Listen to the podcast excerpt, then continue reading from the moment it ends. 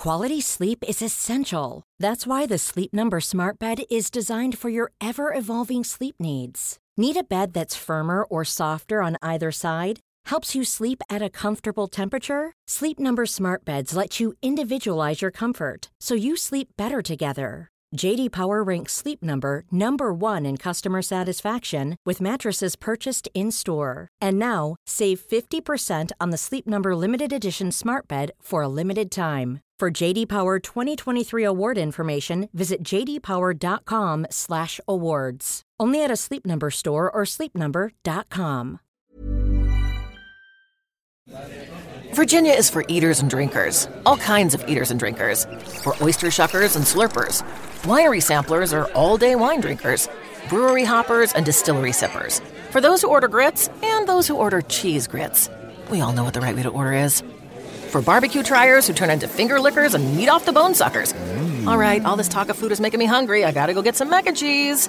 Like I was saying, Virginia is for all sorts of food lovers. So come love it for yourself.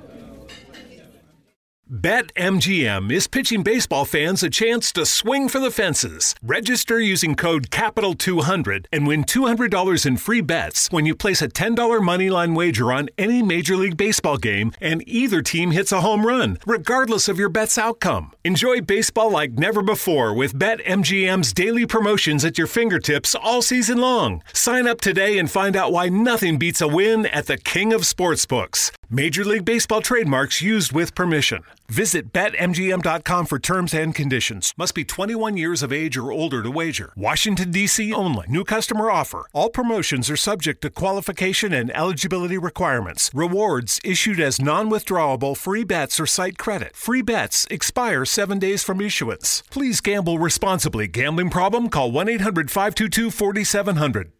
Hola a todos. Eh, muy buenas tardes o buenas noches. Eh, bienvenidos a este mm, nuevo directo. En este caso, un directo que será el primero, el primero de varios, eh, gracias al patrocinio de, de Bit2Me. Eh, gracias a Bit2Me, pues vamos a, comenzar mensualmente con una serie de entrevistas a diversa gente del mundo de las, criptodivisas, de las criptomonedas, un tema que bueno, eh, es del interés sin duda de, gran parte de, los espectadores de, del canal de YouTube, también de Twitch o de, o de, Facebook.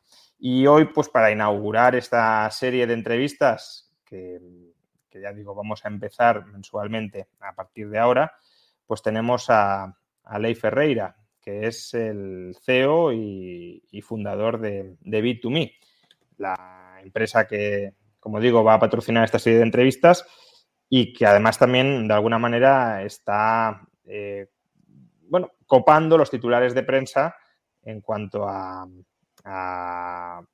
las actividades o la intermediación en actividades de criptodivisas en, en, España. ¿Qué tal, Leif? Muy bien, muy bien. Y encantado de estar aquí contigo y con todo el canal, que sin duda es una comunidad, por lo que yo sé, que le encantan las criptomonedas. Sí, no, desde luego eh, hay muchas, ¿no? Quiero decir, el, el, tem el tema de las criptomonedas en, YouTube tiene mucho predicamento, pero bueno, en, este lo hemos tratado desde hace tiempo, desde un apartado más o desde una perspectiva más económica que, que técnica, pero, pero, bueno, el tema económico eh, y su conexión con las criptomonedas creo que, creo que lo hemos tratado desde hace mucho tiempo, antes incluso del canal, a través de artículos en prensa y, y bueno, más o menos a la audiencia eh, le gusta y, y le interesa aprender. Pues nada, vamos a, a, dar comienzo propiamente con la entrevista. Y, y claro, la primera pregunta, pues es, es, es inevitable, ¿no? ¿Qué, ¿Qué, es Bit2Me? ¿Qué ofrece Bit2Me? Eh, ¿Qué pretende y qué aspira a ser Bit2Me? Bueno, a mí me gusta decir ya en más un aspecto filosófico que Bit2Me es una empresa que, crea herramientas para hacer a las personas más libres. Somos un equipo de 120 personas que actualmente eh, estamos trabajando en la compañía Estamos trabajando desde 2014 y trabajamos para dar un acceso mejor al mundo cripto, especialmente a, la, a, mí la que más me gusta siempre será Bitcoin, uh -huh. eh, pero tenemos muchas criptomonedas. Cada vez eh, más gente se da cuenta del gran engaño del dinero tradicional desde mi punto de vista y la emisión y el funcionamiento del dinero fiat Y Bit2Me pues, se dedica a ofrecer soluciones para que cualquier persona pueda acceder y gestionar criptomonedas de la forma más fácil, rápida y segura posible. Y todo eso, además, siempre acompañado de un soporte telefónico, un soporte por chat, un soporte por email. Actualmente somos la compañía líder en España y de hecho nos, eh, se creó la compañía desde 2014 en un pueblecito de Castellón y luego más tarde se constituyó ya como compañía en Alicante y actualmente damos cliente a algo más de eh, 350.000 clientes de 110 países. Eh, me ha gustado esa acotación que has hecho y, bueno, aunque ahora seguiremos con el curso normal de la entrevista, pero no puedo dejar de, pedirte que profundices en eso porque, bueno, este es un canal que se enorgullece de, defender las ideas liberales y has empezado diciendo que, el propósito de, tu empresa es hacer a la gente más libre. Entonces, la pregunta es, ¿por qué crees que, que Bit2Me o en general el mundo cripto, claro, eh, vuelve a la gente más libre? Bueno, bueno, entremos en materia. Dicen que, el dinero da poder, ¿no? Y imagina el poder que puede dar controlar aquello que da poder, que es el dinero. Así que desde mi punto de vista, eh, si todo ese poder está centralizado, permite someter a un planeta entero y Bitcoin, desde mi punto de vista, elimina eso. Para mí, Bitcoin eh, es lo que debe ser una criptomoneda, porque al final, si a ti te pagan por tu trabajo y tu trabajo sale de tu tiempo, el tiempo de, un, de una persona es limitado. Pero claro, si te están pagando un dinero que se devalúa, es como si te quitaran años de vida prácticamente. Para mí, eh, como si te mataran realmente antes de tiempo. Para mí, Bitcoin el hecho de desvincular la parte política de la parte económica y que de esa forma esté descentralizado de los grupos de poder es, lo que, desde mi punto de vista, hace que dé la libertad a la gente. Para mí el fiat siempre será esa especie de yugo que tiene sometida a la población y que Bitcoin es como una cizaña que te rompe esas cadenas y y te presenta un modelo de dinero totalmente diferente al, tradicional. Es una especie de, de, volver al oro, ¿no? Pero a un oro virtual. Sí, un oro virtual, solo que, bueno, nadie te garantiza que mañana se descubra un nuevo planeta lleno de oro. Y, y Bitcoin en ese caso son matemáticas, no es fuerza bruta, no es dinero protegido con pistolas eh, por el gobierno, ¿no? Es, son matemáticas, esa es la belleza de eso, ¿no? Y las matemáticas precisas que te permiten hacer en este tipo de dinero basado también en criptografía, que desde mi punto de vista tienen mejoras incluso al oro. Justamente lo, siguiente que te quería preguntar era esto, ¿no? Eh, ¿Cómo definirías una criptomoneda? Porque, bueno, muchos de la audiencia, muchos entre los, espectadores probablemente ya lo sepan, sea una pregunta incluso banal, pero a lo mejor muchos otros no. Entonces, ¿cuál sería la, definición más sencilla, más asequible que puedas dar de, criptomoneda, especialmente para aquellos que, vinculándolo al oro, ¿no? En, el oro lo tenemos tangible, es, fácil reconocer que es el oro, lo vemos, lo palpamos, eh, lo podemos guardar, lo podemos enterrar, desenterrar, em, lo podemos proteger, lo podemos disfrutar eh, teniéndolo cerca, pero Bitcoin, decía, son matemáticas, claro, pero las matemáticas no las, no las tocamos, ¿no? Es decir, ¿cómo, cómo le damos entidad para preservar eh, nuestro tiempo de vida, decías tú, eh, para preservar en algo que es virtual, que no es tangible nuestro, nuestro tiempo de vida? Entonces, ¿qué es, la, qué es una criptomoneda y, cómo lo podemos entender como algo tan tangible, entre comillas, como el oro tradicional? Bueno, a ver, eh, yo creo que Bitcoin se ha propuesto como una herramienta perfecta para transferir valor. Y el valor es algo eh, inmaterial. Creo que eh, sin duda conviven de forma muy buena esas dos cosas inmateriales porque cuando tú quieres utilizar oro, pues el oro al final, sí, vale, es duradero, pero no puede aprovechar todo el potencial de lo no material, por así decirlo. Por ejemplo, tú no puedes transferir oro de un lugar a otro o de incluso un planeta a otro en el momento en el que lleguemos, ¿no? eh, de forma instantánea. En cambio, al no ser algo material, al no estar sujeto a ese yugo de la materia orgánica o de la materia inorgánica en este sentido, eh, te permite hacer cosas mucho más interesantes. Una criptomoneda es un... Ojo, no todas las criptomonedas son iguales. Hay criptomonedas y criptomonedas. Por ejemplo, una criptomoneda es Bitcoin y otra criptomoneda es OneCoin.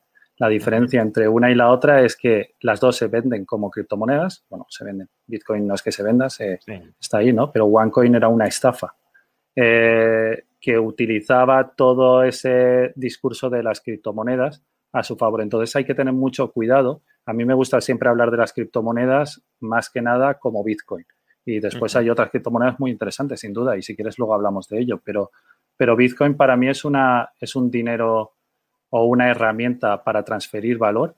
Muchas veces, de hecho, eh, yo la suelo definir como una red social donde sí, hay una tecnología, pero lo más importante es que hay una comunidad que habla un mismo idioma, eh, ese protocolo para transferir valor y que, y que está de acuerdo, está, trabaja bajo un consenso que les permite aceptar ese dinero de forma voluntaria, no impuesta. Para mí, eh, una criptomoneda es una herramienta tecnológica básicamente para transferir valor y cuando es descentralizada de verdad y es inmutable y está escasa, que hay criptomonedas que no son escasas, por ejemplo, mucho mejor desde mi punto de vista. O sea, sería la, unidad virtual de pagos de una comunidad de pagos, ¿no? De una comunidad de pagos que además no, depende la existencia de esa unidad virtual, no depende de que nadie te garantice su existencia, sino de, de un consenso multilateral, digámoslo así. Sí, sí, es verdad que hay gente que, a lo mejor le choca un poco el hecho de que no sea nada físico, pero bueno, que por eso no tiene nada valor, pero supongo que Internet tampoco es físico y, nadie duda de que tiene un valor incalculable. Y, Bitcoin tiene valor, de hecho tiene mucho valor, casi 60 mil dólares a día de hoy, ¿no? en, en cuanto a precio. Pero yo creo que, tiene también mucho valor pues porque al final es escaso, es imposible de falsificar, es difícil de producir, es muy difícil de producir, es complejo, es transparente, es seguro, es democrático su acceso, incluso el participar en el consenso de, de la de la generación de los bloques, que es el BetMGM is pitching baseball fans a chance to swing for the fences. Register using code Champion200 and win $200 in free bets when you place a $10 moneyline wager on any Major League Baseball game and either team hits a home run, regardless of your bet's outcome. Enjoy baseball like never before with BetMGM's daily promotions at your fingertips all season long. Download the app or go to BetMGM.com and use code Champion200 to win 200 $100 when you bet 10 bucks on an MLB game and either team hits a home run. Sign up today and find out why nothing beats a win at the King of Sportsbooks. Major League Baseball trademarks used with permission. Visit betmgm.com for terms and conditions. Must be 21 years of age or older to wager. Virginia only. New customer offer. All promotions are subject to qualification and eligibility requirements. Rewards issued as non-withdrawable free bets or site credit. Free bets expire 7 days from issuance. Please gamble responsibly. Gambling problem? Call 1 888 532 3500. There's never been a better time to find out why BetMGM is the king of sportsbooks. Download the BetMGM app and place a $10 moneyline wager on any NBA playoff game. If either team hits a three pointer in the game, you'll win $200 in free bets. Just use code Champion200 when you make your first bet. Sign up now and discover BetMGM's daily promotions, boosted odds specials, and more. Download the app or go to BetMGM.com and use code Champion200 to win $200 in free bets if either team hits a three in any NBA playoff game. Visit BetMGM.com for terms and conditions. 21 years of age or older to wager. Virginia only. New customer offer. All promotions are subject to qualification and eligibility requirements. Rewards issued as non withdrawable free bets or site credit. Free bets expire seven days from issuance. Please gamble responsibly. Gambling problem? Call 1 888 532 3500. BetMGM is pitching baseball fans a chance to swing for the fences. Register using code CHAMPION200 and win $200 in free bets when you place a $10 moneyline wager on any Major League Baseball game and either team hits a home run, regardless of your bet's outcome. Enjoy baseball like never before with BetMGM's daily promotions at your fingertips all season long. Download the app or go to BetMGM.com and use code CHAMPION200 to win $200 when you bet 10 bucks on an MLB game and either team hits a home run. Sign up today and find out why nothing beats a win at the King of Sportsbooks. Major League Baseball trademarks used with permission. Visit BetMGM.com for terms and conditions. Must be 21 years of age or older to wager. Virginia only. New customer offer. All promotions are subject to qualification and eligibility requirements. Rewards issued as non withdrawable free bets or site credit. Free bets expire seven days from issuance. Please gamble responsibly. Gambling problem? Call 1 888 532 3500. Técnico que hay por debajo o incluso de trabajar para minar. Tiene un alto grado de, de privacidad, es fácilmente transportable. Eh, bueno, efectivamente, sí, es verdad, no es un derecho de cobro, como, como estabas comentando. Pero bueno, no existe ninguna obligación por parte de nadie de aceptártelo. Y eso yo creo que es una, una cosa genial, porque es mucho mejor al dinero tradicional, ya que al final es la oferta y la demanda, ¿no? Quien, quien te va a, a, de alguna forma, asegurar que tenga una aceptación, pero esto quiere decir que la oferta y la demanda va a determinar su capacidad de canje y de forma libre la sociedad va a elegir si apoya o no aceptarla y no a punta de pistola, como decía antes, porque aunque suene un poco radical lo de a punta No. de pistola, pero intenta no pagar los impuestos Sí, sí. con la moneda que te fuerzan, ya veremos dónde acabas. O sea, eh, eh, eh, realmente existe esa fuerza para utilizar una moneda, pero en cambio Bitcoin la utilizas de forma libre. Y eso yo creo que es lo bueno. Y también, como tú dices, pues bueno, efectivamente no es que exista un derecho de cobro, pero ahí está. Bueno, es que eh, mucha gente dice que Bitcoin no tiene a nadie detrás, eh, no tiene a ningún deudor detrás que te prometa nada, como un demérito de Bitcoin, pero eh, evidentemente tener a alguien detrás de una moneda te puede dar cierta confianza si ese alguien eh, pues es alguien muy reputado, muy confiable, con mucha capacidad para estabilizar su valor. Pero hay que tener en cuenta que, claro, si el valor de algo depende de alguien, también ese alguien tiene la capacidad de eliminar, de suprimir su valor a discreción, ¿no? Que es en parte lo que comentabas antes del poder para controlar el, el poder que supone el, el dinero, la capacidad de comprar el dinero, en definitiva. Em, entonces, em, em, ¿cómo, cómo podríamos eh, vale, las criptomonedas son una forma nueva de invertir, ¿no? Son un, un activo nuevo que ha surgido en los últimos 10-12 años, una nueva categoría de activos, antes no, no existía como, como tal. Eh, si uno buscaba, quería buscar un refugio eh, monetario, pues tenía que irse a los metales preciosos, un refugio monetario no, no estatal. Y ha surgido esta nueva categoría. ¿Cómo la distinguiríamos de otros activos eh, en los que se puede invertir? Quiero decir, ¿qué tipo de inversor crees que puede estar potencialmente interesado en meterse en criptomonedas? ¿Qué ofrecen las criptomonedas que no ofrezca, no el oro, que bueno, lo mejor sería lo más similar, aunque con las limitaciones que antes has mencionado, sino activos más distintos, como puede ser el mercado inmobiliario, la bolsa, la renta fija? ¿Por qué alguien debería prestar atención a las criptomonedas en lugar de activos más tradicionales que, hombre, históricamente, sobre todo la bolsa también en parte el mercado inmobiliario, han demostrado un gran potencial de, de capitalizar a las sociedades. Bueno, yo creo que eh, para mí, ahora mismo, el contexto está demostrando que sí, que la gente lo está utilizando como un valor de, o un, una, una, herramienta de, de, inversión, ¿no? Pero para mí es, es una herramienta y punto. De, dependerá del país. La vida no es blanco y negro, por supuesto, y siempre hay que ir acompañada siempre, siempre de contextos. Hoy puede ser blanco aquí y mañana negro allí. Pero las criptomonedas en Argentina no son una herramienta de inversión como tal. La, las, las, criptomonedas como Bitcoin en Argentina a muchas personas les ayudan a reservar su poder adquisitivo y sus ahorros. Simplemente eso. O en Oriente Medio a huir del país y no tener que perder los ahorros de toda una vida que has estado reservando y poderte irte con lo opuesto, pero con tus ahorros. O en África, poder comerciar en países donde eh, la capilaridad del sistema financiero tradicional les abandonó. El planeta entero, eh, yo creo que a no ser eh, a, todo el planeta entero también le ayuda a no ser piezas de ese monopolio del dinero que reparten unos pocos y que los mismos de siempre luego con sus tentáculos se apoderan del planeta entero.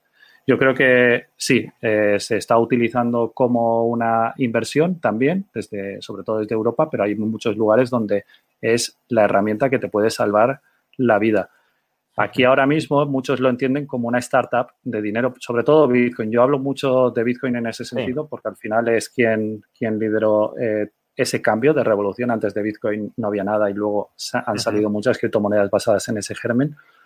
Pero, y a mí que no me gusta la parte especulativa, hay que ser claros. O sea, eh, es el caballo de Troya perfecto. La parte especulativa, tomarlo como inversión, porque muy poca gente, al menos que yo conozca, ha llegado a las criptomonedas no atraído por las altas revalorizaciones. es lo primero que te llama la atención. Y llegas por el precio, pero te quedas por los valores. Y al final Bitcoin tiene fans, los euros o los dólares tienen esclavos. Y para mí, una diferencia muy clara con otro tipo de, pues comentabas antes, o acciones y cosas así, Depende de la criptomoneda. Por ejemplo, Bitcoin es muy diferente a una acción. Bitcoin concretamente, ¿vale? Porque eh, una acción te genera unos dividendos, incluso a veces unos derechos a votos. En este caso, Bitcoin se parece más al oro, como mencionaba. Pero en cambio, este caldo de cultivo que se ha generado por la propia dinámica de cómo es el software de Bitcoin, que es código abierto y que todo el mundo puede ver cómo funciona, ha creado otro tipo de criptomonedas, por ejemplo, eh, Cardano o Dash, que son dos ejemplos aleatorios, hay muchísimos más, muchísimas, muchísimas más, pero que funcionan con un algoritmo de consenso que se llama Proof of Stake, que es otro tipo de funcionamiento. Y ahí sí que te dan algo parecido a lo que podría ser una acción, ¿no? Eh, o sea, tienes un dividendo, haces Proof of Stake y te genera staking, ¿no? Te genera criptos y puedes votar. Son... Eh, en esencia son lo que se conocen en el mundo cripto como DAOs, organizaciones autónomas descentralizadas, donde se puede eh, votar las decisiones que va a tomar el proyecto en sus siguientes etapas. En DAOs tienen una cosa muy interesante que es a cada transacción que se genera en, la red, una parte va para los mineros y otra parte va para un pool, una piscina, una DAO que se conoce, para que después otras personas propongan cosas y todos los nodos puedan valorar si le liberan o no una parte de esos fondos y así seguir desarrollando. Entonces, hay, hay, criptomonedas que se pueden parecer más a las acciones, hay criptomonedas que se pueden parecer más al oro. Eh, está, están saliendo muchos tipos de, de criptos. Pero entonces, ¿tú aconsejarías a un inversor tradicional que hasta la fecha ha estado, pues bueno, eh, ABC de inmobiliario, acciones, renta fija, que preste atención al mundo cripto? Y, si es así, ¿por qué? A ver, si me dices que presta atención a modo de inversión, yo diría que, no, desde el punto de vista de que yo tampoco le voy a decir a nadie en qué invertir y en qué no. Claro. Eso primero. Pero, pero si lo dices desde el punto de vista de comprensión, creo que es obligación ya prácticamente en 2021 que estamos de cada uno aprender a entender qué es lo que está pasando aquí. Y si lo quieres mirar como una inversión, vale, eh, pero la mejor inversión que puedes hacer es en ti mismo, en aprender cómo funciona esto y en tu formación. Esa es la mejor inversión que vas a poder hacer, formarte en qué es, qué es lo que está ocurriendo aquí. Y yo sí que eh, creo que ahí estarás invirtiendo en tu conocimiento y en tu formación, que es una de las inversiones más importantes, pero creo que en no mucho tiempo Bitcoin y toda esta tecnología que le está subyaciendo estará en todos los ámbitos de nuestra vida. Así que eh, es ahora, más que nunca, abrir una ventana a muchísimas oportunidades para crear nuevos servicios, nuevos casos de uso, entender cómo funciona esto y poder aplicarlos a sectores más tradicionales, todo siempre con los valores que las criptomonedas aportan desde el punto de vista de la democratización y la descentralización. Yo creo que eh, desde ese punto de vista, al que está invirtiendo en otro tipo de activos, cuanto antes pruebe las criptomonedas, mejor. Y mi recomendación es que lo hagas cuanto antes. No por invertir, O sea, porque ya digo, yo no hago recomendaciones de inversión a nadie, pero sí por aprender qué es lo que está ocurriendo aquí y el potencial que todo esto ha demostrado tener y sigue demostrando teniendo. O sea, yo cuando hablo de inversión, para que no haya malos entendidos, no, me refiero a meterse con vocación especulativa, que creo que es algo eh, nefasto en cualquier tipo de, de activo, pero bueno, toda toda persona con un cierto patrimonio pues tiene que pensar en qué invierte ese patrimonio, ¿no? Parte lo tendrá pues en inmobiliario, parte lo tendrá en acciones, parte tradicionalmente se decía que había que tenerlo en oro, sobre todo si era un patrimonio muy grande, en torno al 5% de grandes patrimonios se recomendaba el oro, y como ha salido una nueva categoría de activos que son las criptomonedas, pues bueno, una persona con un cierto capital y a lo mejor sin tan cierto capital, con menos, pero bueno, desde luego quien tenga un cierto capital sí se tiene que plantear tiene que considerar al menos la existencia de esa nueva clase de activos y plantearse, por tanto, si eh, tienen cabida o pueden tener cabida en su, en su patrimonio, ¿no? Porque si surge una nueva clase de activos y no la consideras, es como decir, yo no voy a invertir en inmobiliario bajo ninguna circunstancia. Bueno, pues te, dejarás fuera una parte fundamental de la realidad a la hora de componer tu cartera de activos, ¿no? Y en ese sentido, pues creo que las criptomonedas ofrecen algo nuevo en términos de posicionamiento patrimonial a largo plazo que no ofrecía, bueno, quizá el oro de alguna manera, pero, pero remotamente, ¿no? Entonces, es esa nueva mm. oportunidad patrimonial que se abre. Justo, eso es totalmente cierto. añado siempre el matiz de eh, hay muchas criptomonedas y ojo con las criptomonedas, hay que aprender o formarse y si uno no tiene tiempo, Claro. Eh, que le dedico un poquito de tiempo, al menos yo siempre eh, digo que Bitcoin para mí es la que... BetMGM is pitching baseball fans a chance to swing for the fences. Register using code CHAMPION200 and win $200 in free bets when you place a $10 moneyline wager on any Major League Baseball game and either team hits a home run, regardless of your bet's outcome. Enjoy baseball like never before with BetMGM's daily promotions at your fingertips all season long. Download the app or go to betmgm.com and use code CHAMPION200 to win $200 when you bet 10 bucks on an MLB game and either team hits a home run. Sign up today and find out why nothing beats a win at the King of Sportsbooks. Major League Baseball trademarks used with permission. Visit betmgm.com for terms and conditions. Must be 21 years of age or older to wager. Virginia only. New customer offer. All promotions are subject to qualification and eligibility requirements. Rewards issued as non-withdrawable free free bets or site credit. Free bets expire seven days from issuance. Please gamble responsibly. Gambling problem? Call 1 888 532 3500.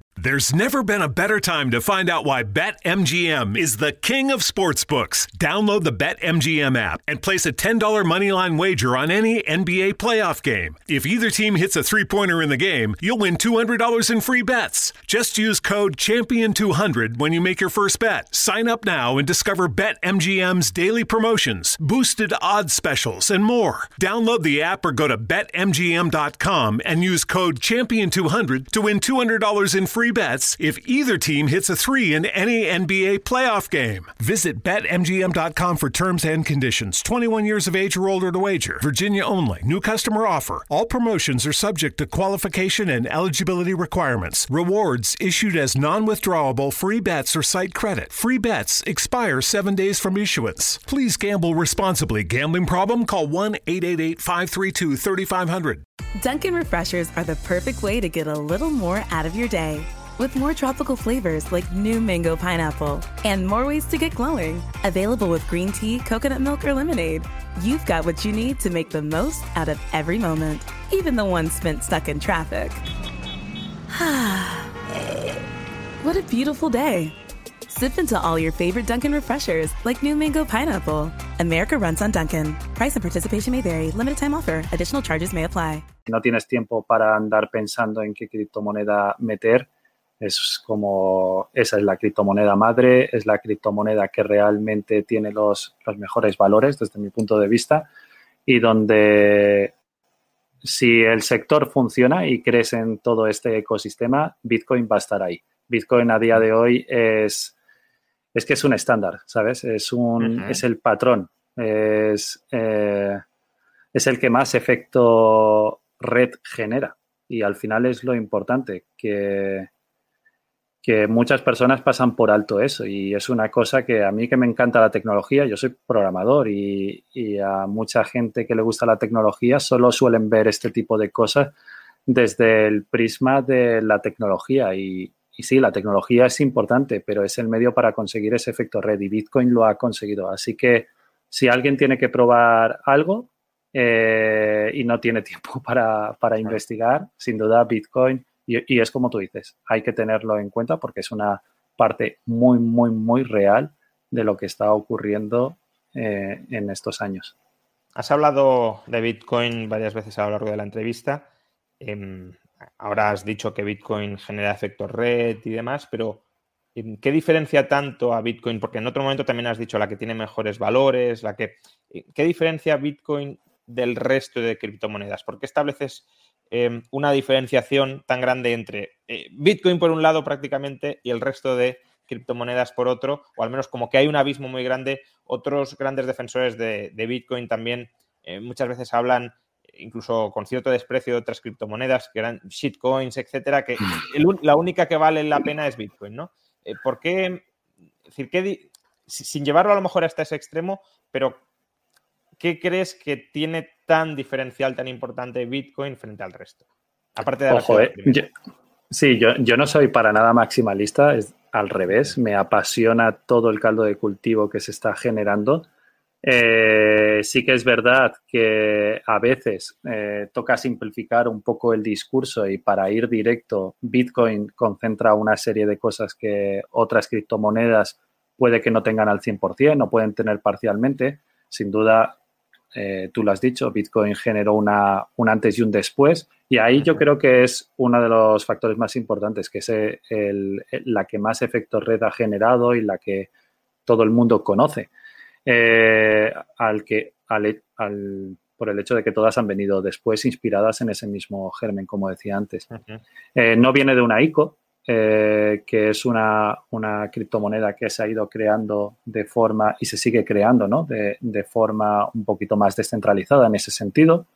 No, no, hay un, no hay un líder, por así decirlo, cosas que sí que ocurren en criptomonedas tan famosas como Ethereum, que al final esa figura de líder puede llegar a determinar y a influenciar de forma eh, no dictatorial, pero a veces de forma muy, muy influyente en el, en el ritmo de, o en el rumbo de, un proyecto. Aquí lo único que se conoce es que es Satoshi Nakamoto y no hay otra persona ahí detrás que ni, influya ni opine. Sí, no se sabe quién es, ni, siquiera se sabe si son una o varias personas, no se sabe si está vivo. Bueno, existió en algún momento, no sé. Algo, algo existió. Mis teorías y, y, demás, pero bueno, es todo especulación. Pero sin duda, para mí, lo más importante, lo más, más importante bueno, por cierto, Bitcoin, por ejemplo, está limitado. Hay otras criptomonedas como, por comparar otra de otro modelo, porque es, eh, Ethereum es muy conocida, ¿no? Pero Ethereum, por ejemplo, tiene una emisión infinita. Bitcoin tiene 21 millones, Ethereum se siguen generando. Entonces, eso yo creo que es uno de los valores, o sea, de, una de las propiedades que le da también muchísimo valor a Bitcoin como herramienta de transferencia de valor. Ethereum se ha posicionado para otras cosas donde el Ether es una moneda y si quieres luego podemos hablar un poquito de Ethereum, pero, pero eh, para mí lo más importante es lo que te decía antes, lo que muchas veces se pasa por alto en este tipo de proyectos que es tecnológica. Es tecnología. Tú puedes coger Bitcoin y en cuestión de 10 minutos literalmente hacerte una copia y no por eso eres Bitcoin. Eso quiere decir que la tecnología por sí sola no lo es todo. De hecho, tú podrías comprar un clon de Facebook que hay por ahí que se venden por 300 dólares. No vas a ser Facebook tampoco. Hay una cosa que es el efecto red, que es lo que para mí es más importante y es lo que Bitcoin de verdad ha conseguido. Todo eso encima a través de un código abierto, como muchos otros proyectos del mundo cripto, pero que ha permitido que mucha, mucha, mucha gente se una a ese software, siendo la red social financiera eh, más grande y con una capitalización de mercado más potentes que existen, la más potente que existe eh, en el, planeta. Y ahí millones de personas están hablando un mismo idioma para intercambiar valor. Otra, es una cosa que no, no se consigue en el otro lado. Como te decía antes, es que es un patrón, es un estándar en ese sentido.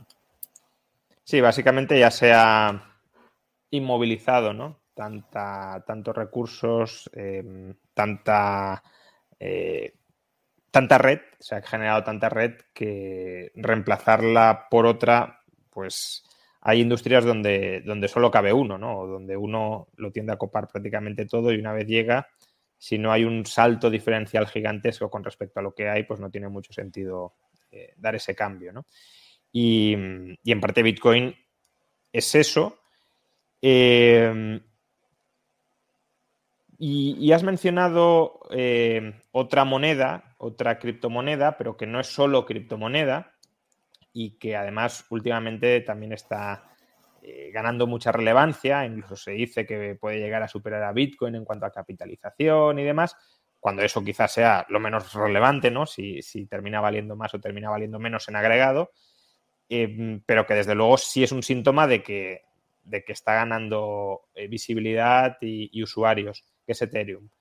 Em, ¿Qué se diferencia? Porque además has dicho, bueno, el Ether es la moneda, pero además eh, no es todo lo que hay, ¿no? Porque hay otra cosa por debajo. Entonces, ¿cuál es la diferencia entre ambos? Vale, pues bueno, voy a intentar explicarlo y disculpar si alguna vez se me cuela algún tecnicismo. Eh, lo primero, como decíamos, Bitcoin nace en 2008. Ethereum eh, inicialmente como un white paper, ¿no? Ethereum nace en 2014 Ethereum está creada por un grupo de personas conocidas, entre las que destaca Vitalik Buterin, que por aquel entonces tendría como 16 o 17 años, eh, uno de los creadores de, Ethereum, el más famoso de hecho. Bitcoin fue diseñada como una, una red de ordenadores para transferir valor. En cambio, Ethereum es una red de ordenadores para ejecutar eh, pequeños programas informáticos, lo que se conocen como smart contracts. Es una especie de ordenador distribuido. En esencia, Bitcoin es también, pero solo para transferir valor, y aquí ahora te explicaré la, diferencia con Ethereum.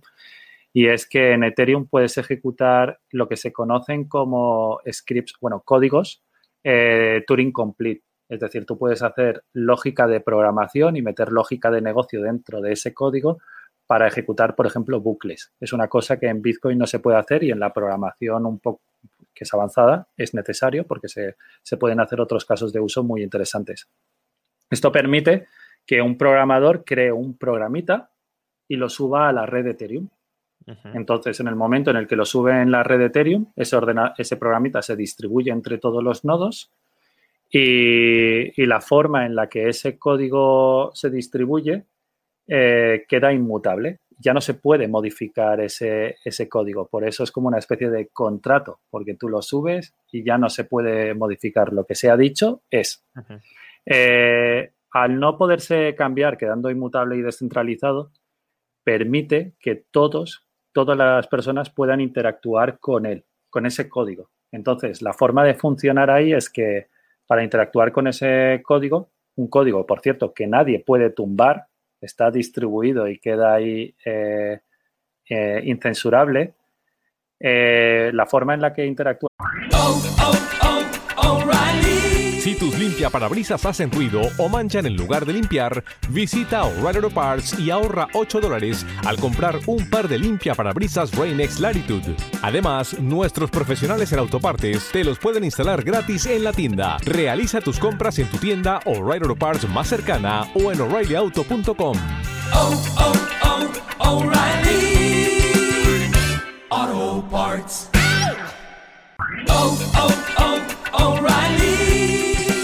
el sistema de combustible de tu vehículo y mejora el rendimiento de combustible con O'Reilly Auto Parts. Llévate dos botellas de limpiador de inyectores Lucas por solo 10 dólares. Además, recibes puntos dobles o rewards al llevar esta oferta.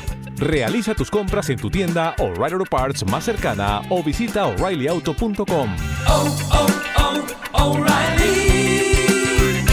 Auto Parts.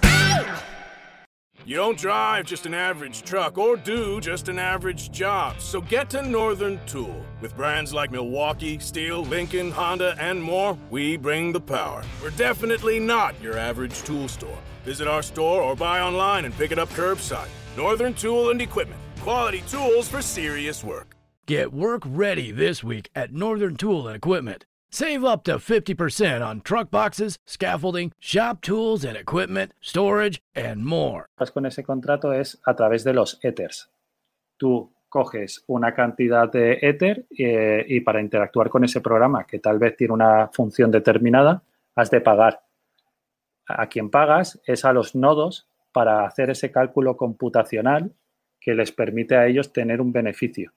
Entonces, esa es la, diferencia. Realmente tú con, Bitcoin no puedes llamar a pequeños programas que, que ejecutes de esa forma, y, los Ethers en este caso sería la gasolina, mientras que allí es la moneda principal, aquí es la gasolina. De hecho, tú en Ethereum puedes crear una moneda o una submoneda que es un programita donde llevas una pequeña contabilidad, lo subes y te creas tu moneda dentro de Ethereum. Y de esas monedas hay, hay muchísimas, muchísimas. ¿Podría utilizar Bitcoin en la red de Ethereum? No, no se podría utilizar porque cada uno, eh, cada una de las redes están totalmente separadas. Son nodos que, hablan un idioma diferente. Ahí es donde eso que has dicho es muy importante, que no se pueden comunicar y ahí es donde nacen otros proyectos de nueva generación de, de cripto como Polkadot, que lo que buscan es la interoperabilidad de las blockchains, es decir, poder hablar el idioma de una blockchain y de la otra y que puedan saltar balances o que puedan interactuar entre diferentes cadenas. Es una nueva generación de, blockchains que está surgiendo gracias a toda esta eh, explosión de creatividad que se genera en este tipo de placa Petri global.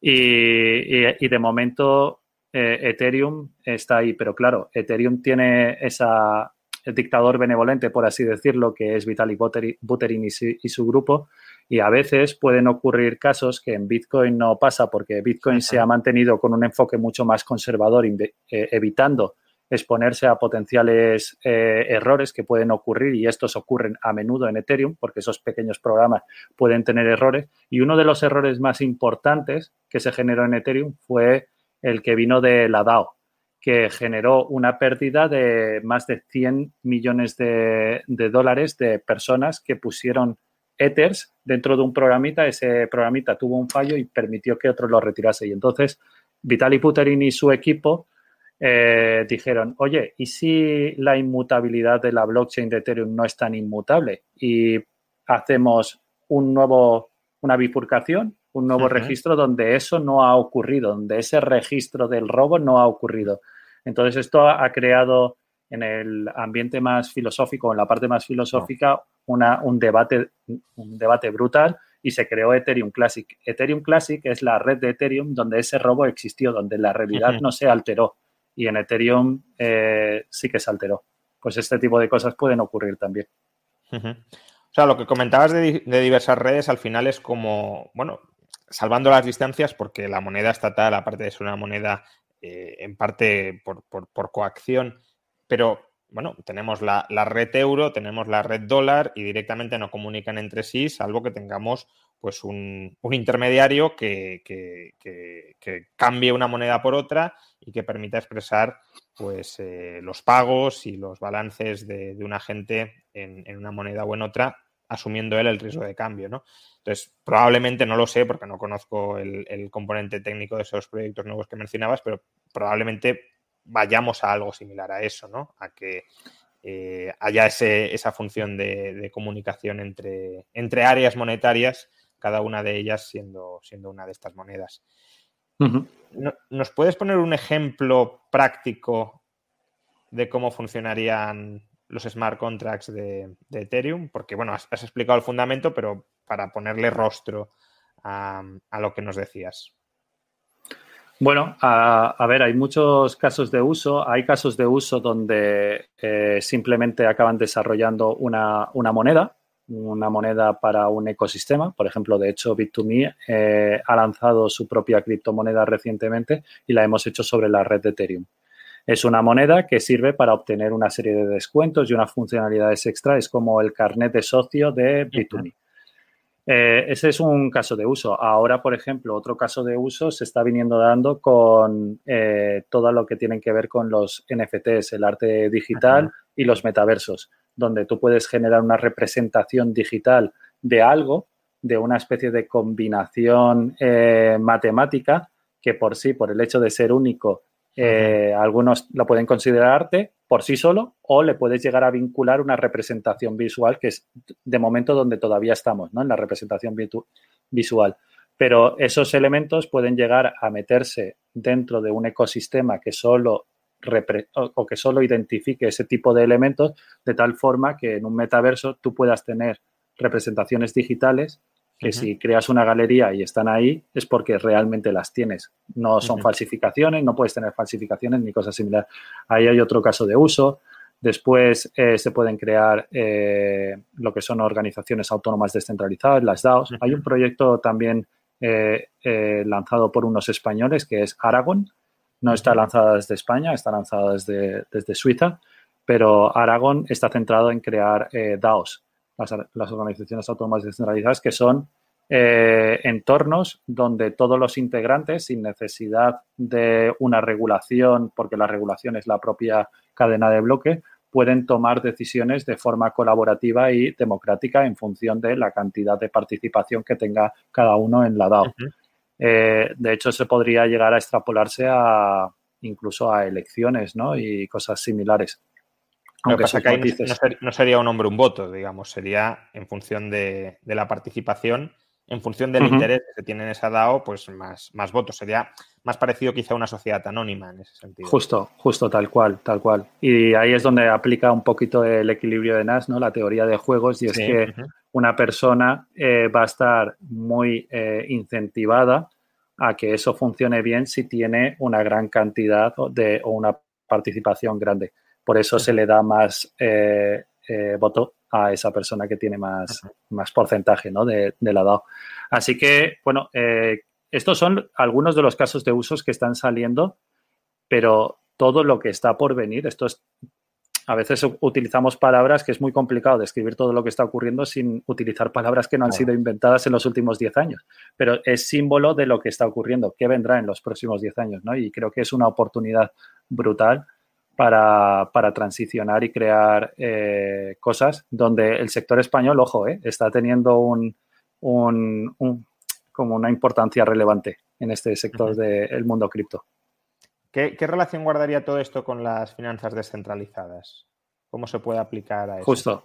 Pues mira, estos son otros nuevos casos de uso que, están saliendo. Básicamente eh, es lo que se conoce como DeFi, DeFi, que es finanzas descentralizadas y lo que te permite es eh, desarrollar pequeñas piezas de software, los smart contracts que comentábamos, y desplegarlos en la principal cadena también por el efecto red que se genera es Ethereum.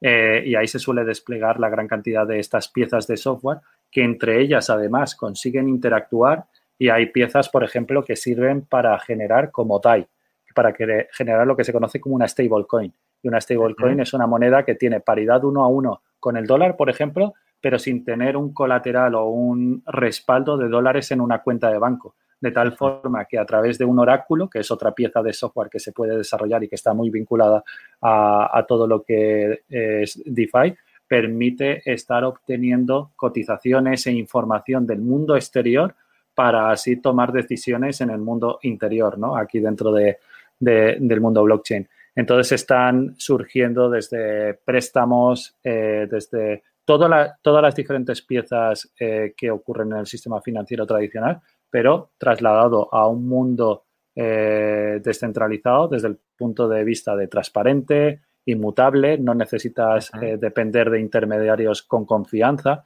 porque sabes que lo que hay ahí es lo que va a funcionar, independientemente de que pueda tener un fallo o no, que esa es la parte compleja de todo esto, que a veces los smart contracts pueden tener fallos.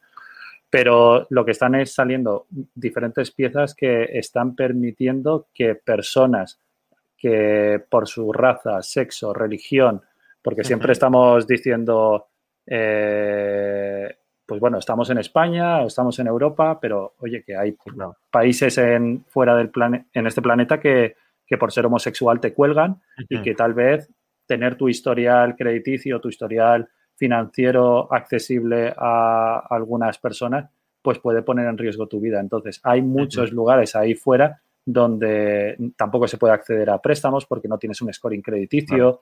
Este tipo de situaciones se están solventando sin pedir permiso a nadie solamente con tu teléfono móvil o con tu ordenador, pudiendo acceder a toda una red de servicios financieros que no dependen ni de gobiernos, ni de bancos centrales, ni de grandes instituciones ni de, bancos, eh, de cualquier tipo. Exacto, instituciones financieras como bancos.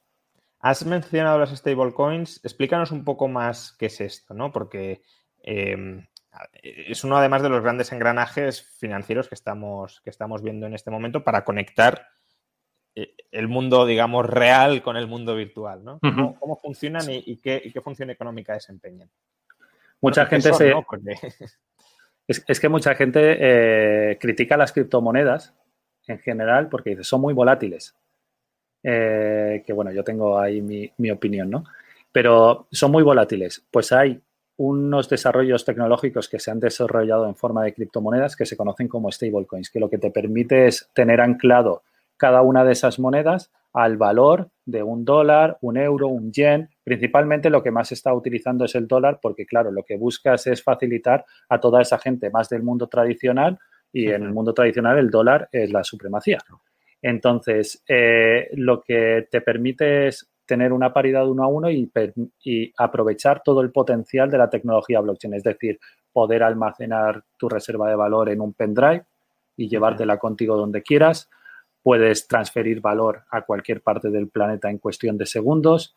Eh, te permite, en este caso, interactuar con todos estos productos financieros que te, que te comentaba porque no requieren de ninguna autorización. Y sí que es importante destacar que existen diferentes stablecoins. Hay stablecoins donde, por ejemplo, yo soy una empresa, guardo un millón de euros en el banco y emito un millón de moneditas de la, del nombre que sean en, en, Ethereum. Pero tengo una paridad uno a uno con el mundo fiat y hay fiat ahí detrás. En esto, por ejemplo, es USDT o USDC. Eh, son dos de las criptomonedas stablecoins más famosas.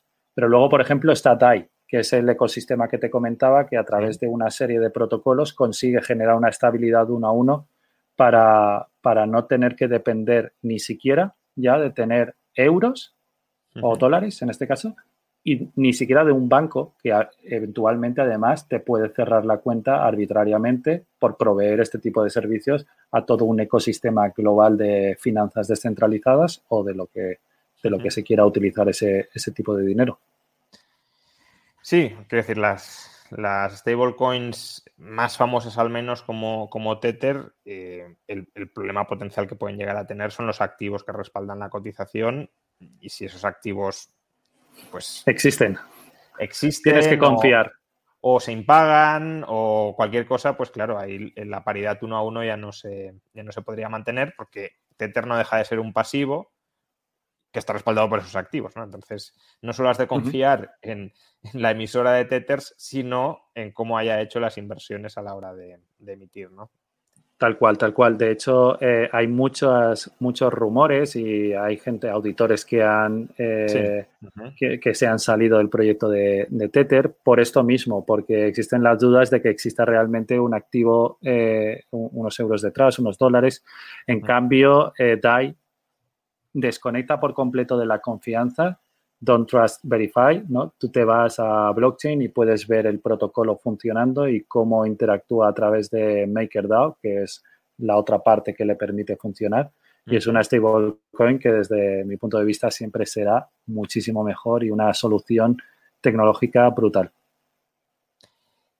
¿Qué otras? Hemos hablado de Bitcoin, Ethereum. Em, ¿Hay alguna otra criptomoneda que te llame la atención o que creas que es especialmente reseñable? Porque ya has dicho que hay muchas que o pueden ser incluso estafas o, casi son, son chistes, eh, pero alguna que, consideres eh, merecedora de, tener eh, en cuenta. Hmm. DAI, ya que había salido el tema, es una que, que, me gusta mucho. No es una criptomoneda, como hemos dicho, es estable. Para los que busquen eh, volatilidad o inversión porque se revaloriza, eso no va a ocurrir nunca en DAI. Hay gente, hay usuarios de nuestra plataforma que dicen, joder, esta criptomoneda nunca me ha subido, siempre estoy igual. Pues es que es una stablecoin. Por eso a veces es importante también formarse. Eh, pero proyectos como los que comentábamos antes de Polkadot, a mí me parecen súper, súper interesantes. De hecho, Polkadot viene por Gavin Woods, que es una de las personas, el desarrollador del, lenguaje de Solidity, que es con el que funcionan los smart contracts de, Ethereum. Eh, es la persona que está detrás de, de, Polkadot y es ese proyecto que comentábamos que busca la interoperabilidad eh, descentralizada de las blockchains.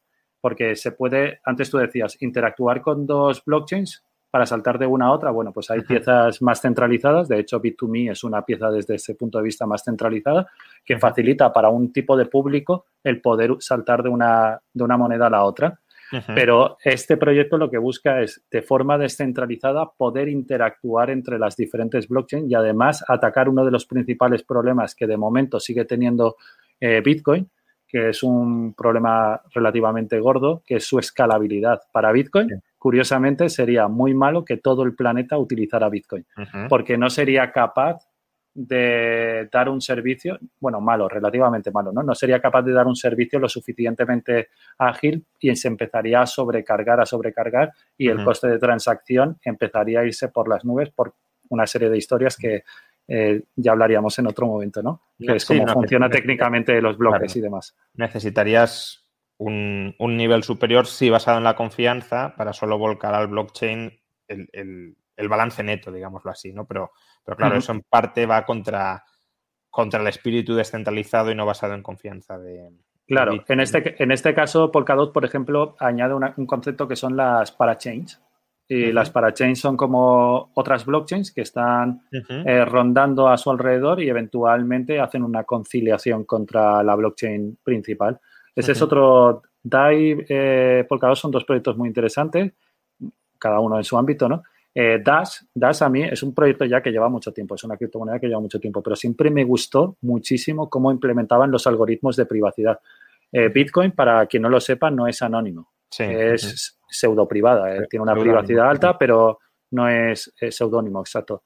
No es, no es anónima. Y hay una serie de proyectos que están implementando unos algoritmos de privacidad eh, y algunos de anonimato muy potentes. Eh, no somos lo suficientemente conscientes, aunque siempre es como todo, como una pistola, como un cuchillo que se puede usar para el bien o el mal, pero no somos lo suficientemente conscientes. Los que somos técnicos nos damos cuenta un poco de eso, pero de lo importante que es nuestra privacidad en mm. tiempos de Big Data. O sea, se están creando avatares que nos permiten que permiten que se nos manipule de una forma extremadamente sencilla a través de todas las redes sociales y plataformas tecnológicas. Entonces, la privacidad es muy, muy, muy importante. Nos daremos cuenta, pues, con cada susto que vayamos teniendo, ya han habido muchos. Pero DAS eh, tiene unos estaba trabajando en unos algoritmos, está Zcash también, está Green, hay otras criptomonedas, en unos algoritmos que van en la línea de la privacidad y como decía también, esa forma que tiene de incentivar los desarrollos futuros de la blockchain como, era como es su DAO, en la que cada transacción deja una pequeña parte para que eh, propuestas puedan desarrollarse. Siacoin es una criptomoneda también que un poco perdida por ahí, pero que a mí siempre me encantó, que tiene que ver con el almacenamiento descentralizado, tiene que ver con crear una economía incentivada aprovechando los megas que en tu ordenador y en el mío y en el de todo el mundo sobran en los discos duros. Entonces genera un ecosistema donde eh, es una especie de Google Drive cifrado, anónimo y donde cada pedacito de un fichero se, bueno, un fichero se trocea, se cifra y se va guardando. Y la gente que guarda esos ficheros esos trocitos, gana dinero, con lo cual es imposible recomponer los ficheros, pero se está creando un Google Drive o un Amazon o un cloud desconectado de las grandes corporaciones que tienen nuestros datos y además eh, no solo comercializan, sino que los utilizan eh, para manipularnos y, que, bueno, que la, realidad es que existen un montón, un montón de proyectos súper interesantes por ahí. Hay proyectos para aburrir, pero también es verdad que hay muchos proyectos que, son, que han sido creados para engañar a la gente. Claro. Pero, esto es como todo en la vida, o sea, te, encuentras, eh, también ocurre en las promociones inmobiliarias, hay gente que vende casas de verdad, hay gente que vende casas para vivir, gente para especular y, gente para bolsa y en todas partes, efectivamente. Em, comentaba, bueno, como un comentario, pero lo leo, Íñigo eh, Cortajarena que dice Tether no tiene ni por casualidad el colateral que dice y eso acabará siendo un problema. Bueno, hay muchas sospechas de eso. Y em, un problema que puede ser gordo si es así para incluso la estabilidad financiera. Para Bitcoin. ¿no? Y, para Bitcoin también, claro, porque si te pones a liquidar.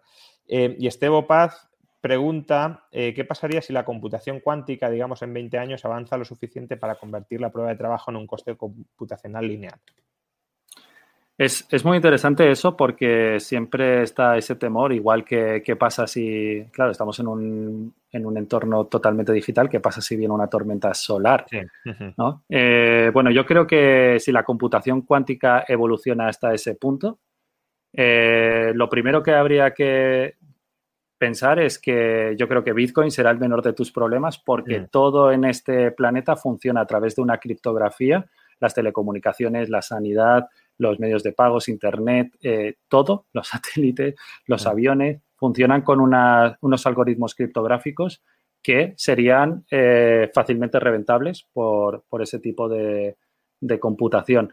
Pero ¿qué, es lo que ocurre en, en las criptomonedas? Es código abierto, y en todo en general lo que se buscan siempre son algoritmos que busquen un equilibrio entre la complejidad de cálculo y el coste de hacer ese cálculo.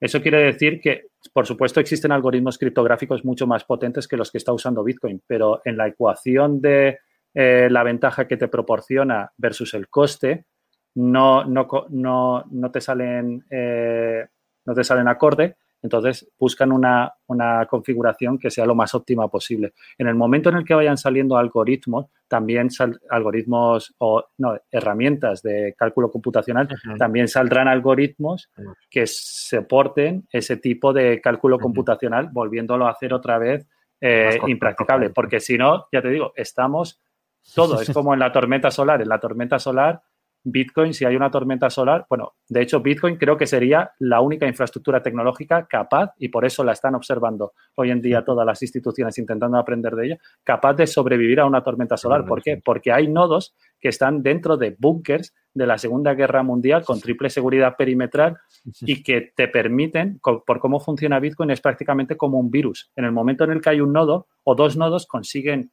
luego vuelves a enchufar máquinas o a poner máquinas y se replica vete a modificar los registros centrales de la Policía Nacional, del mm. Banco de mm. España o de cualquier otra institución en un CPD centralizado.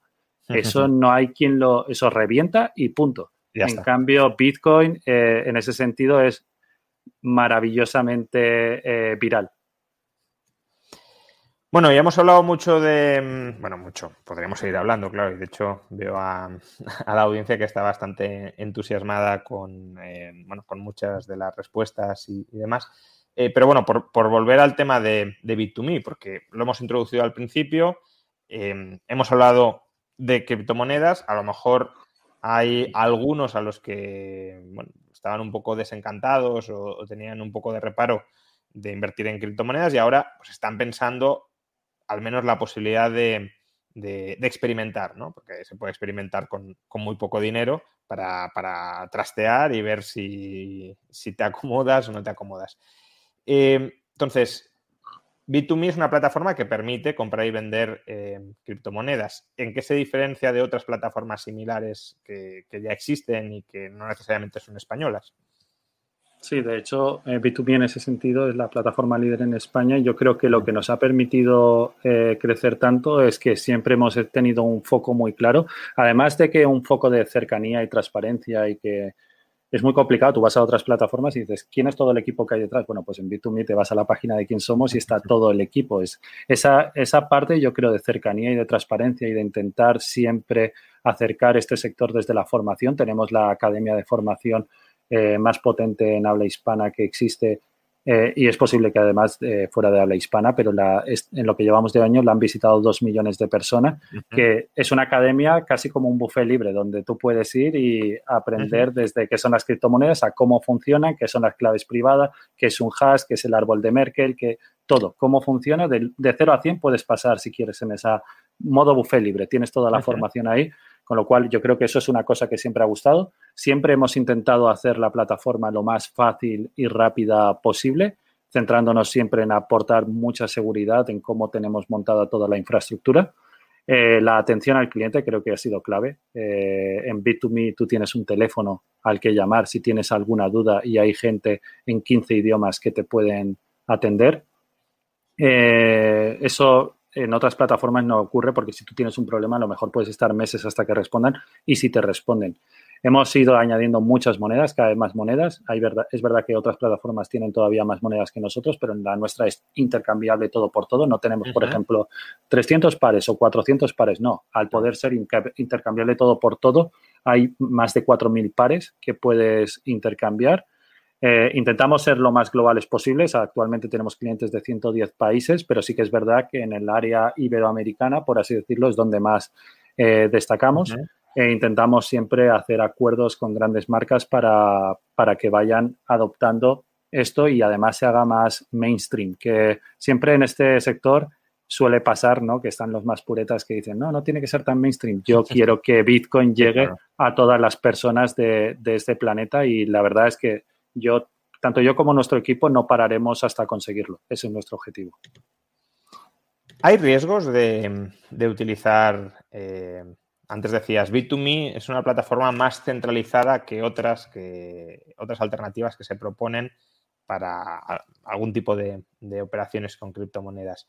¿Hay riesgos en emplear Bit2Me u otras plataformas similares de tipo centralizado? Y, si los hay, ¿cuáles son? ¿Y cómo capeáis con ellos? Hmm, bueno, eh, las plataformas al final, por un lado, a nivel de usuario, ¿no? Tienes un riesgo y es que eh, como no analices bien, son aplicaciones tan sencillas que puedes llegar a guiarte por el afán especulativo y comprar criptomonedas que no te sirvan para nada. Y hay criptomonedas que se conocen como las meme coins que no sirven para absolutamente, bueno, yo tengo mi teoría que no sirven para nada, hay gente que piensa que sí. Así que desde ahí eh, yo siempre digo que nunca, nunca, nunca, si haces desde un punto de vista de inversión, metas dinero con el que vayas a comer, eso jamás. Ese es el riesgo. Luego, a, nivel de personas. Luego hay un riesgo a nivel de plataforma, claro. Toda, eh, nosotros tenemos eh, las criptomonedas de los usuarios, aunque todo el mundo es libre de comprar y al segundo retirarlo donde quiera, por ejemplo, a un hardware wallet donde él es custodio de sus claves privadas y se tiene que responsabilizar, responsabilizar también de cómo custodia esas claves privadas, que no sería el primero que conozco que pierde cripto. Eh, creo que todos conocemos a alguien.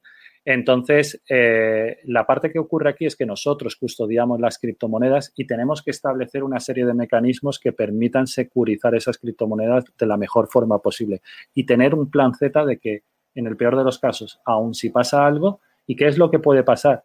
Al final es una plataforma tecnológica, hay eh, ataques informáticos ¿Y qué es lo que hemos hecho nosotros? Hemos, hemos tomado un montón de medidas. De, aquí detrás se ven algunos de los ordenadores de la oficina. Estos no son ordenadores normales. Las formas en las que trabajan los, los programadores y todo el equipo no trabajan con sistemas operativos normales, no trabajan con ordenadores normales. Desde el punto uno, desde que entran de la puerta hasta que la plataforma es subida a los servidores de Google, nosotros tenemos toda nuestra infraestructura tecnológica puesta en los servidores de Google, pasa por una serie de procesos en el que nos preocupamos al máximo de la seguridad. Y aún así, no todas las criptomonedas las tenemos conectadas a Internet. Tenemos una parte pequeñita en la que tenemos criptos conectadas a Internet para el día a día y la gente que va retirando. Y luego tenemos lo que se conoce como un cold wallet. Eso sería el hot wallet.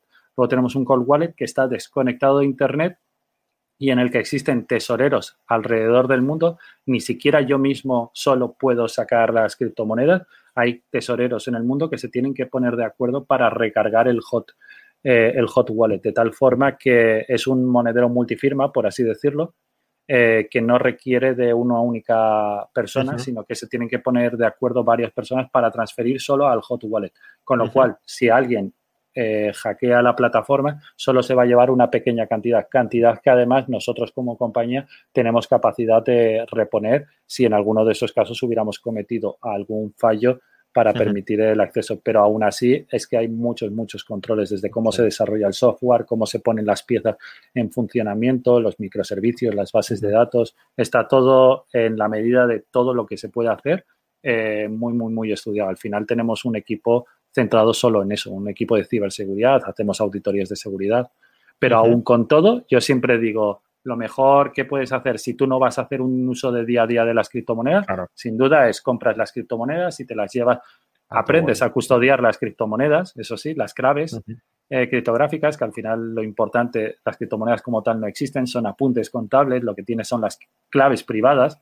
Pues las claves privadas, si las aprendes a gestionar bien, lo mejor es tenerlos tú en, en tu poder y cuando quieras hacer uso de ello, porque si en algún momento te quieres ir a cualquier sitio, puedes llevarte el dinero o las acciones digitalizadas o cualquier cosa que se digitalice en esta evolución de planeta que vamos a, sufrir. Em, sobre, sobre, operativas más concretas, veo preguntas que van llegando. Em, una, por ejemplo, que plantea Ramón Coronado es em, qué opinión os merece la opacidad de los financial statements de los exchanges centralizados. básicamente, ¿qué estáis haciendo con, con esas criptomonedas que custodiáis? ¿Las tenéis como tal? ¿Las invertís? Em, ¿qué, se hace con ese, con ese dinero custodiado? Nosotros, eh, depende de qué criptomoneda. Eh, lo primero que hacemos es esas criptomonedas en el momento en el que las almacenan con nosotros. Eh, dependiendo la cantidad de fondos, dejamos una parte en el hot wallet y otra parte la desconectamos de Internet. Hay criptomonedas, por ejemplo, como pueden ser Cardano, que te permiten generar un staking y ahora lo que vamos a permitir es a los usuarios también, sería como generar una especie de interés eh, a los usuarios que tengan la posibilidad de, de, hacer staking en esas criptomonedas. Y después también criptomonedas que no te permiten hacer staking como Bitcoin, les vamos a dar la posibilidad de que a través de una serie de partners que nosotros vamos a tener para poderle dar rentabilidad a la a criptomonedas como Bitcoin, acepten ellos poder cederlas. Pero a priori lo que hacemos es, eh, en función de cuándo va a depositar, dejamos una parte en el hot wallet y otra parte se va al, al cold wallet. A veces no tiene por qué ser la misma criptomoneda que él deposita, sino en el conjunto nosotros separamos una cantidad. Vale. Eh, también preguntan por, por, la relación que tenéis con los gobiernos, ¿no? Con el Know Your Customer eh, acuerdos, em, ¿cómo funciona en el caso de Bit2Me? Bueno, en este sentido, nosotros venimos haciendo el Know Your Customer desde el 2015. En la regulación financiera se acaba de implementar eh, el acoger a las casas de cambio de criptomonedas recientemente. Nosotros lo venimos haciendo desde 2015, básicamente por una prevención de fraude. Eh, es muy triste, es muy triste y el 99.99% de la gente va bien pero como aceptes pago con tarjeta de crédito que te permite hacer eh, eh, pagos reversibles y esas tarjetas de crédito sean robadas y vengan a través de una cuenta de usuario que no tengas identificada, con que uno solo te encuentre el agujerito, ya entra en bancarrota la plataforma. No sería la primera plataforma en España que cierra así en bancarrota con deuda de toda la casa incluida, o sea, de su propia casa, de los emprendedores. Pero eh, en cuanto a la relación con los gobiernos, al final, ahora, cuando somos sujetos obligados, eh, todas las plataformas que den servicio, independientemente si son de España o no, eh, pero todas las plataformas que den servicio a usuarios españoles, y esto te podrá gustar o no, de hecho a mí no me gusta, ¿vale? Pero... creo que es la, opción uno era no, no hacerlo y la opción dos era hacerlo y que los usuarios ya vayan, vayan utilizándolo como, como prefieran. ¿Por qué? Porque a quien no le gusta esa regulación, lo más, lo más fácil es irse de España. O sea, eh, es una lástima.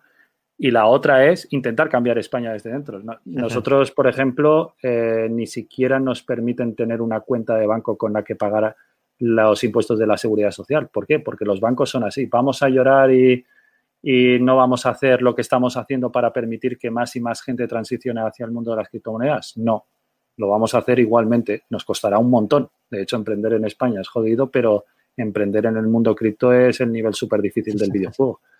Pero eh, de momento, la relación que nosotros tenemos es si el gobierno nos pide alguna información de algún cliente porque está buscado por Interpol, porque no sé, eh, cualquier cosa así, nosotros entregamos, entregamos la información.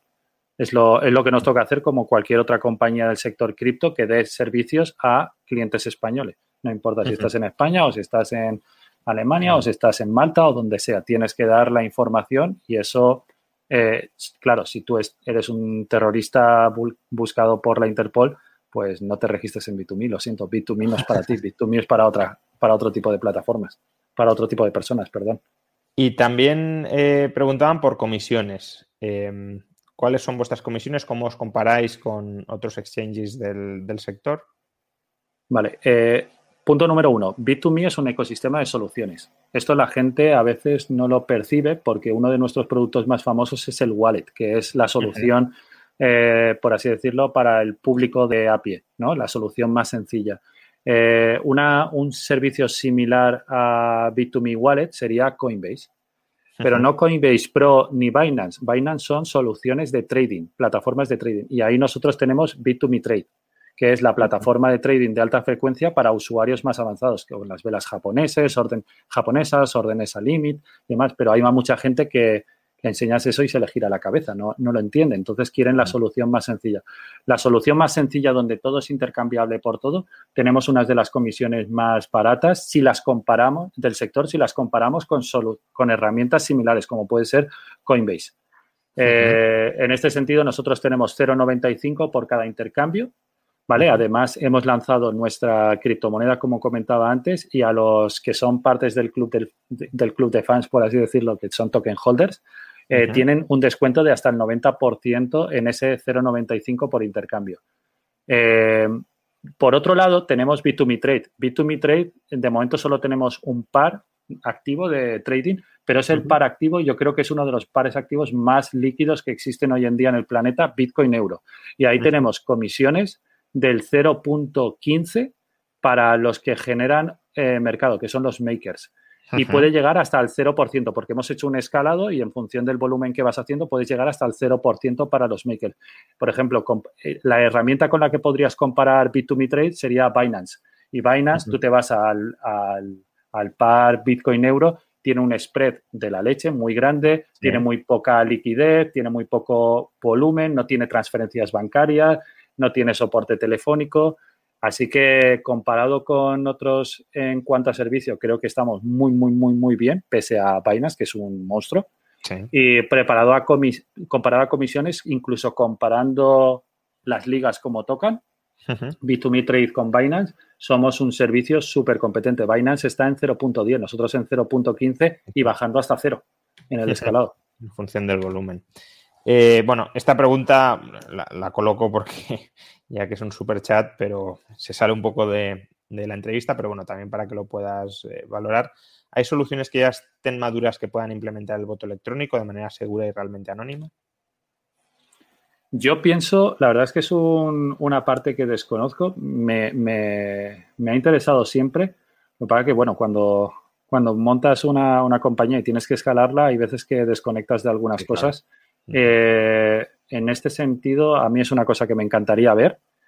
Las veces que se han intentado hacer elecciones democráticas, creo que no han tenido mucho, como mucho, muy bien vistas por, los poderes establecidos, porque creo que de ellos se benefician, que sean un poco opacas y no sean tan transparentes. Pero creo, juraría que todavía no hay una solución. Algo vi por, por Cataluña que estaban desarrollando en unas universidades y algo, algo he visto también, eh, creo que fue por Málaga, pero habría que, y fuera de, Europa habría que ver, pero sí que se están desarrollando, yo creo, muchos pilotos en, otro, en otros países. Vale, ya para, terminar, em, si uno se decide a probar esto a través de Bit2Me, eh, ¿qué pasos, qué primeros pasos tendría que dar? Pues es que es, muy sencillo. Al final es una plataforma web o aplicación móvil tanto para Android como para iOS y se tiene que crear una cuenta, tiene que verificarla, como hemos dicho, con el KYC. Estos son alrededor de cinco minutos y luego ya puedes comprar criptomonedas. Eh, pues tenemos 69 70 criptomonedas ahora, seguimos añadiendo todos los meses criptomonedas y la puedes comprar con tarjeta de crédito, con transferencia con dinero en efectivo. Tenemos una red de tiendas por España en la que puedes ir con dinero en efectivo dentro de los límites de la ley, por supuesto, y comprar un voucher, un código que luego canjeas en la página web, pero es como si compraras una barra de pan, eh, pues te compras 20 euros de, Bitcoin eh, también lo permitimos hacer, con lo cual es relativamente fácil. Con la tarjeta, pues a cualquier hora. Con el dinero en efectivo, pues cuando está abierta la tienda, por supuesto, y con las transferencias, con el ritmo de velocidad del sistema eh, parasitario financiero tradicional. Eh, piden una matización en lo que has comentado. has dicho que las comisiones de B2Me Wallet son 0,95, pero también aplicáis un spread o diferencial de precio y si es así, ¿cuál es ese spread? Bueno, todo depende del volumen que va. Para que la gente entienda cómo funciona un order book, hay un, lado que es el de venta y aquí hay órdenes cuando tú vas a comprar. Hay un lado que es el de, el de compras, que están interesados en comprar, y luego hay un último precio. Tú puedes eh, ver, por ejemplo, el último precio han sido 100 euros, pero el precio al que está dispuesto a vender un, el, el, más bajo de aquí, a lo mejor es 100, euros con 50 y aquí a 99,50, con lo cual hay un spread de un euro, que en este caso sería un 1%. ¿Qué quiere decir? Que además, si vas a comprar una determinada cantidad de volumen, eh, sobre todo una solución como la que nosotros tenemos de B2Me Wallet, que es, entiendo, la que es mencionada por el 0,95, eh, si vas a comprar una determinada cantidad de volumen, dependiendo lo líquido que sea el proveedor de liquidez y también eh, la plataforma que por un lado tienes gente que compra, por otro lado tienes gente que vende, pues se genera un precio medio. Entonces, comparado con el precio de, eh, del último trade o de la última operación o comparado con el precio al que estás dispuesto a comprar, el primero que está en este bloque, puede haber una diferencia. Eso es el spread. Depende siempre, el spread depende de cómo está el mercado en un determinado momento. Si hay aquí un montón de órdenes de compra, un montón de órdenes de venta, dependiendo también del momento, si acaba de comprar alguien que se ha comido el mercado y abres una orden. Nosotros, eh, yo creo que el spread andará siempre entre el 0.4, el 1, por ahí andará. dependiendo dependiendo la, de, la liquidez del mercado, claro, no es, no es eh, cosa directamente vuestra, hombre, es de la cantidad mm. de sí, es que hay gente que, cree que solo existe el, precio de, operación y tú entras a plataformas y siempre ves un precio, pero ese es el precio de la última operación, no quiere decir que sea el precio del ask ni del bit. Del sí. Bueno, esto para los que sean eh, fans de este canal y por tanto también de la escuela austríaca, hay que decir que la teoría de precios de Karl Menger, que es la teoría del valor y la teoría de los precios de Karl Menger, que es el, fundador de la escuela austríaca, la elocubra justamente siendo corresponsal en, un diario bienes en bolsa, viendo justamente los movimientos de, los bits y, los asks en, la bolsa y entendiendo, por tanto, la marginalidad del precio y cómo eh, los precios se cierran al, marginal, pero tienes eh, supramarginales que, pueden mover el precio en una dirección u otra. ¿no? Eh, Elvi pregunta, ¿cómo ves tu comunidad? ¿Cómo avanza el token de Bit2Me? Bueno, pues esto, eh, además estoy súper contento porque es que el, lunes, el día 1 de noviembre, va a salir a, en público ya el token B2M, que es el token de nuestra, de nuestra comunidad. Hemos captado 20 millones de euros en financiación. Eh, han participado alrededor de 11.000 personas y se han quedado fuera porque se compraron todos los tokens alrededor de otras 40.000 personas el 1 de noviembre, pues ya cualquier persona que quiera eh, acceder a este token lo podrá hacer. Y es un token, es lo que yo llamo un utility token. Ahí ya lo determinará la oferta y la demanda. Previo a eso ha sido con un precio fijo, pero ahí ya oferta y demanda es quien determina el precio. Es un utility token, sirve para acceder a descuentos dentro de la plataforma, a funciones especiales, a decisiones de gobernanza, de dar opinión eh, permite llegar a la conexión con el mundo DeFi porque vamos a hacer pools de liquidez en, en, AMMs como en Automated Market Makers que son Uniswap, SushiSwap y demás. Vamos a hacer cross-chain entre diferentes cadenas, con lo cual vamos a empezar a interactuar con diferentes protocolos y creo que es algo que teníamos que haber hecho hace tiempo, pero bueno, que tenía que ser en su momento en el que lo tuviéramos madurado y de la forma correcta nos lo estaban pidiendo, claro, nosotros tenemos siete años en la industria ya. Eh, Painas, por ejemplo, que es uno de los más famosos, está desde 2007, 2017, nosotros estamos desde 2014. Ellos tienen su token y el nuestro es un exchange token también, como el de ellos. Para que el nuestro, pues al principio de todo, ellos están ya a valoraciones de 80 mil millones de, dólares y lo nuestro está a valoración de 100 millones. O sea, es totalmente diferente. Pero bueno, ahí está toda la comunidad, yo creo que muy contenta con lo que estamos haciendo. Siempre hemos sido muy transparentes y hemos ido contando todo lo que ha ocurrido y lo hemos documentado y lo hemos entregado a la, a la gente. Fantástico, muy bien, pues eh, ya llevamos más de una hora de entrevista, hemos superado los mil espectadores simultáneos, además la entrevista va a quedar en el, en el canal. Em, y bueno, recuerdo lo que decíamos al principio, que esta es la primera de una serie de entrevistas que van a estar impulsadas por Bit2Me para acercar eh, el mundo cripto a, los espectadores de este canal. Em, para que bueno, la gente pueda, si quiere, invertir a través de Bit2Me o no, porque no es la única forma de hacerlo y, hay mucha gente, veía ahora en el chat gente que decía, yo no quiero que Hacienda pueda tener acceso a mis datos y la legislación española lo impone. Por tanto, yo no voy a hacerlo a través de Bit2Me. Bueno, pues también hay alternativas para quien no quiera pasar por ahí, ¿no? El, el, problema es que eres ciudadano español y aunque utilices otras plataformas, eres propiedad de España. Aunque no nos guste, yo soy el primero, eres propiedad de España y le pedirán información a otras plataformas que tienen que cumplir con la regulación y también lo van a entregar. Yo creo que esa no es la, o sea, no va a cambiar nada ahí. Lo que tenemos que forzar es a través de nuestras decisiones y nuestra, nuestra presión social a ver cómo podemos cambiar eso. Y nosotros, de hecho, estamos participando en cambiar ese tipo de, cosas. Bueno, a ver si desde canales como este también se puede ir eh, cambiando poquito a poco. Eh, muchas gracias, Leif, por, la entrevista. Creo que ha gustado mucho por lo que he ido eh, leyendo en el chat. Eh, en, la descripción de esta entrevista tenéis un link por si queréis acceder a, a Bit2Me, por si os queréis registrar y por si queréis empezar a operar o, pasar a operar a través de esta plataforma. Y, nada, eh, seguro que nos volveremos a encontrar en alguna de estas entrevistas y bueno, seguro que sí.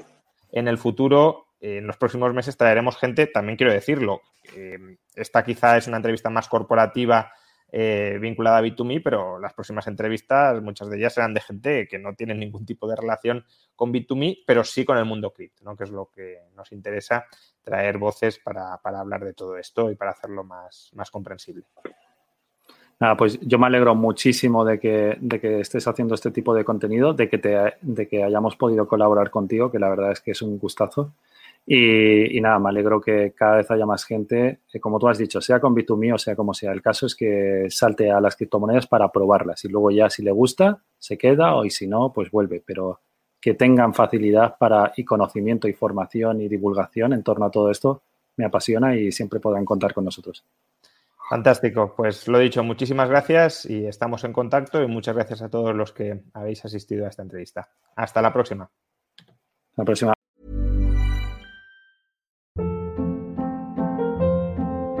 Hold up. What was that? Boring. No flavor. That was as bad as those leftovers you ate all week. Kiki Palmer here, and it's time to say hello to something fresh and guilt-free. Hello Fresh. Jazz up dinner with pecan-crusted chicken or garlic butter shrimp scampi. Now that's music to my mouth. Hello Fresh. Let's get this dinner party started. Discover all the delicious possibilities at hellofresh.com.